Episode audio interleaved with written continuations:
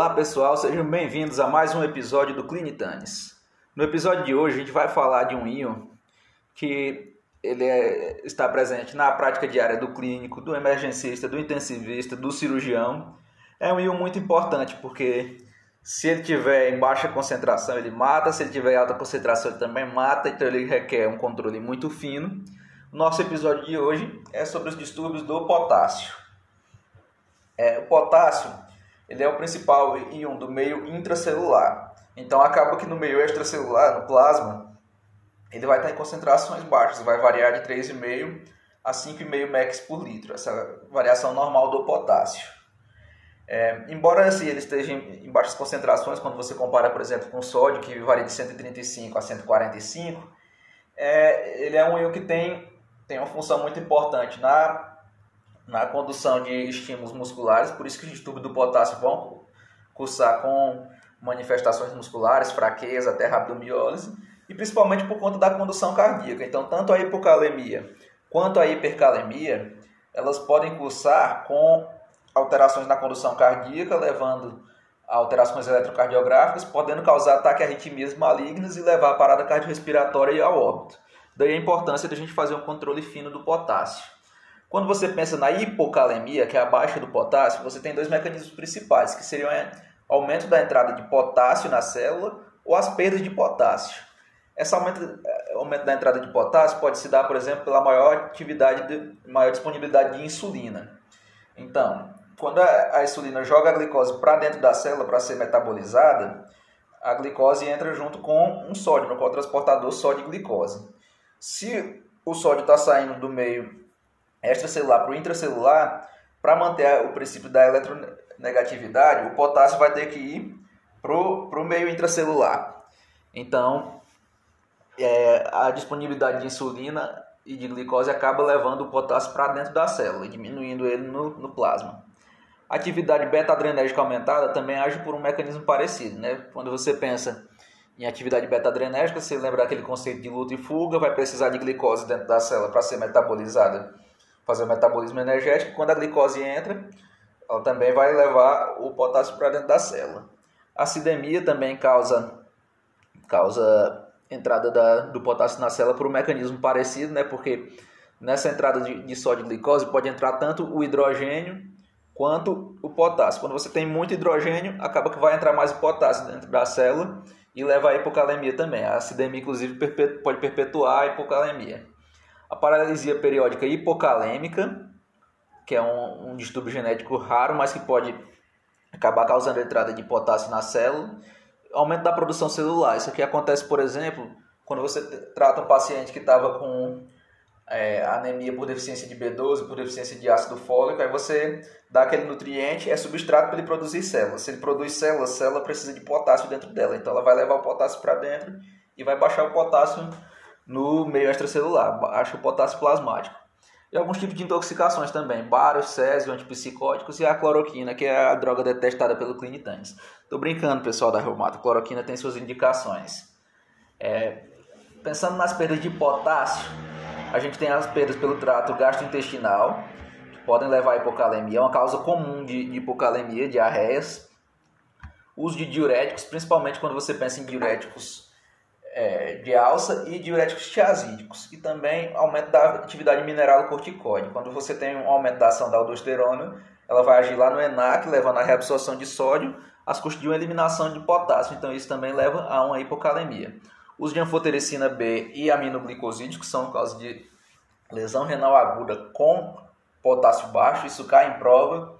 Síndrome de Bartter e síndrome de Guidelman, que são síndromes que, que mimetizam respectivamente é, a intoxicação por diuréticos de alça e por diuréticos tiazídicos. Você tem também a síndrome de Liedman e a hipomagnesemia. Na verdade, a hipomagnesemia ela perpetua a hipocalemia também. Sempre que você está tratando um paciente repondo potássio e ele não responde, você tem que pensar em hipomagnesemia. Então, é, quando você dosa o potássio para corrigir, você tem que dosar o magnésio também e corrigir se ele estiver baixo. Manifestações da hipocalemia, como eu falei anteriormente, ela pode se manifestar com fraqueza muscular ou rabdomiólise. Aí que eu trago uma dica prática para a vida de vocês. Muitas vezes a gente que trabalha atendendo em porta ou até em PSF pega paciente com queixas muito inespecíficas e fala assim: tá, eu tô com fraqueza. Aí, às vezes a gente não valoriza essa queixa dele, ou faz aquele, aquele placebozinho ali com um soro, vitamina B, vitamina C. E às vezes essa manifestação de fraqueza muscular dele pode ser uma hipocalemia. Eu já atendi paciente na porta com manifestações inespecíficas, entre elas a fraqueza, e você dosa está lá um potássio de 2,5. Então você tem que valorizar a queixa do seu paciente. Arritmias cardíacas e anormalidades no ECG, alterações na função renal e intolerância à glicose. Pensando nas manifestações eletrocardiográficas, isso aqui é bem interessante você identificar. No primeiro momento, o, a hipocalemia vai levar um, meio que um achatamento da, da onda T. É, posteriormente, ela vai levar ao surgimento de uma onda P mais apiculada e quando você tem uma hipocalemia extrema, você pode ter o surgimento também da onda U, que é aquela onda que aparece depois da onda T no eletrocardiograma. E se você tiver uma onda U com amplitude maior do que a onda T, isso é sinal de hipocalemia severa. Então você tem que tratar seu paciente de maneira urgente.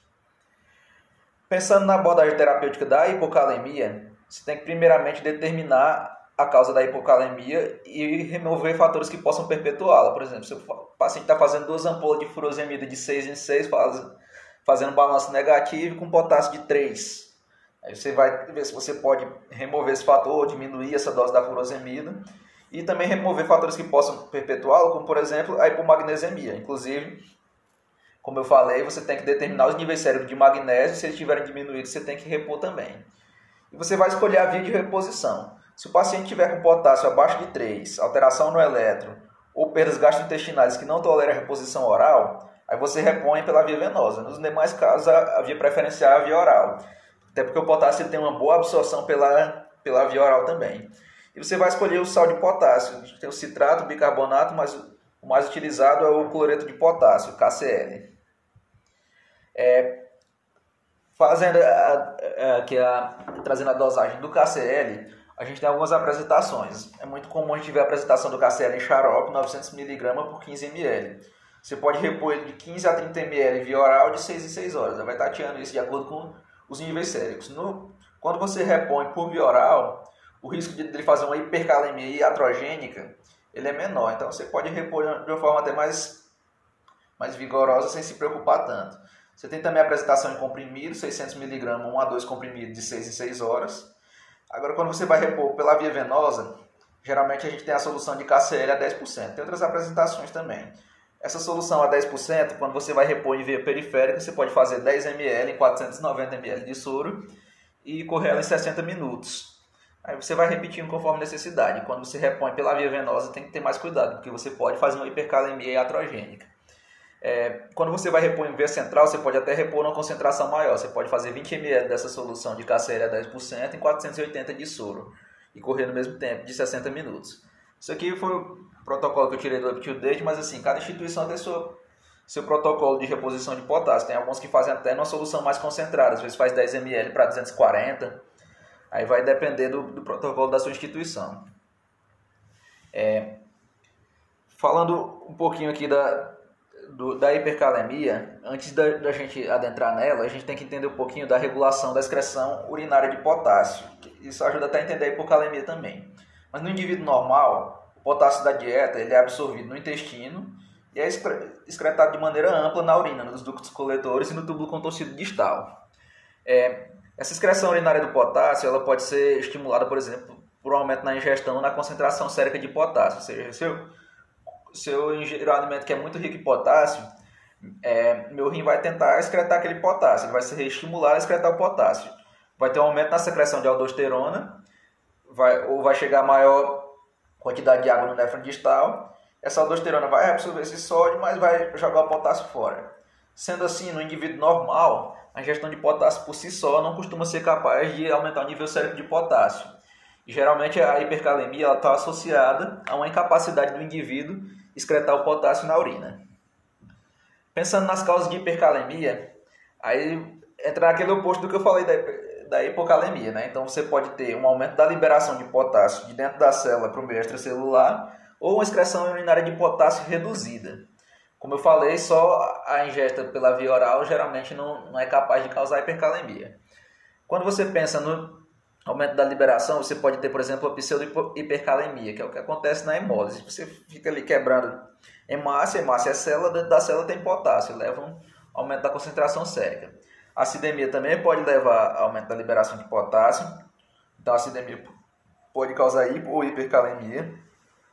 Deficiência de insulina, hiperglicemia e aumento da osmolaridade, que é completamente o oposto do que eu tinha falado antes. Né? Se você tem pouca insulina, você não vai jogar o potássio para dentro da célula, então acaba liberando mais potássio para fora. É, aumento do catabolismo, uso de beta-bloqueadores, ou seja, se, se o beta-2 agonista joga o potássio para dentro, o beta-bloqueador pode jogar o potássio para fora. Exercício extenuante, que pode levar também a um certo grau de rabdomiólise e a paralisia periódica hipercalêmica. Do mesmo jeito que a gente tem um distúrbio genético que causa hipocalemia, tem o que causa hipercalemia também. E você pode ter uma excreção urinária de potássio reduzida, que aí pode ser uma secreção reduzida ou resposta reduzida à aldosterona, seria o hipoaldosteronismo. Isso acontece, por exemplo, na acidose tubular renal tipo 4. Os de diuréticos poupadores de potássio, na verdade, os poupadores de potássio, eles são antagonistas da aldosterona.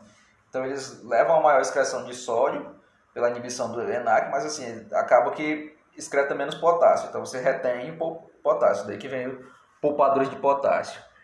A hipovolemia também, que pode, pode perpetuar a hipercalemia, doença renal aguda e crônica, e outras doenças raras, como por exemplo a síndrome de Gordon.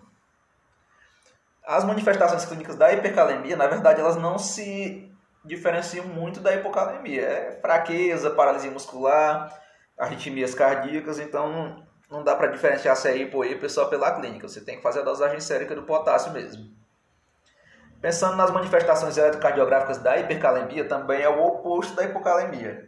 Se na hipocalemia você achatava a onda T, tinha uma onda T mais, onda P mais apiculada, mais proeminente, aqui é o contrário.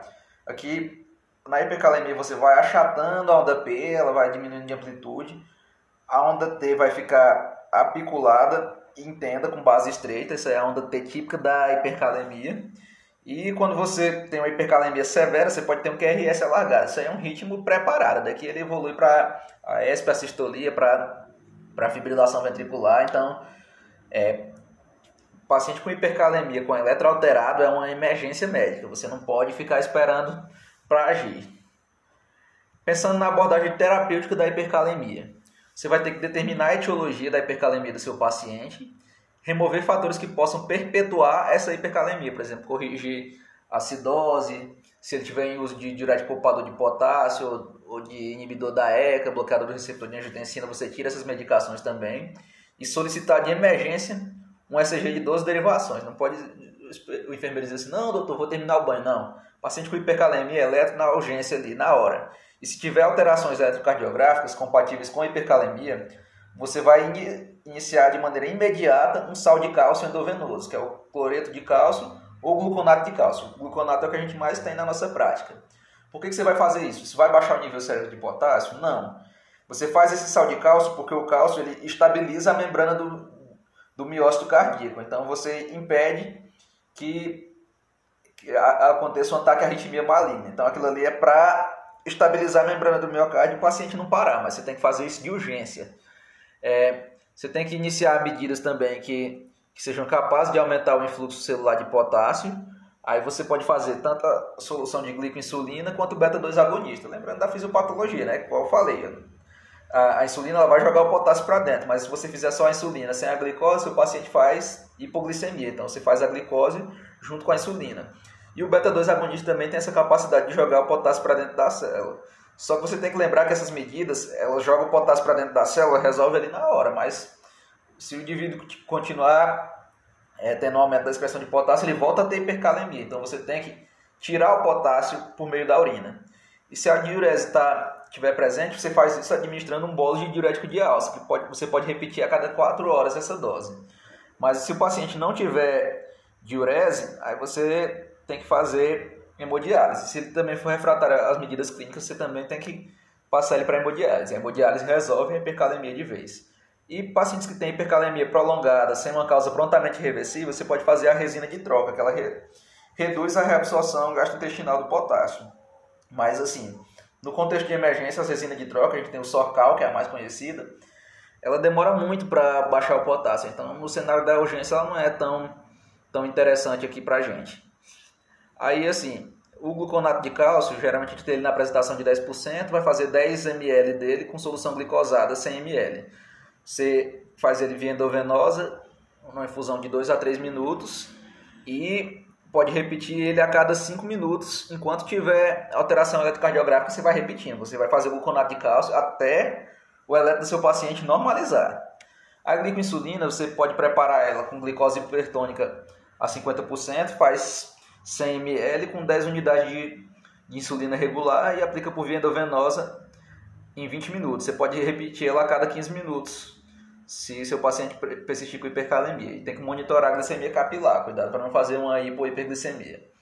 Os beta-2 agonistas você pode fazer, por exemplo, salbutamol de 2 a 4 ml com solução fisiológica 4 ml em 15 minutos e pode re repetir a dose até 3 vezes dentro de uma hora. A furo você pode fazer 20 a 80 mg por via endovenosa em bolos e repetir a cada 4 horas. E tem o Sorcal aqui que eu trouxe para vocês também. Você pode fazer 0,5 a 1 grama por quilo, por quilo de peso por dose por dia, diluído em 100 ml de água por via oral. Pode fazer até 6 vezes ao dia. Então, pessoal, hoje o episódio foi um pouquinho mais estendido, acabei me empolgando porque eu gosto muito de distúrbio hidroeletrolítico. Se deixar, eu falo aqui a, a tarde, a noite inteira. Vou fazer um episódio para vocês depois de distúrbio do sódio. Mas assim, espero que tenha ficado bem claro a, essa abordagem da, da hipocalemia da hipercalemia. São dois termos muito importantes. E espero que vocês tenham gostado. Um abraço e até a próxima.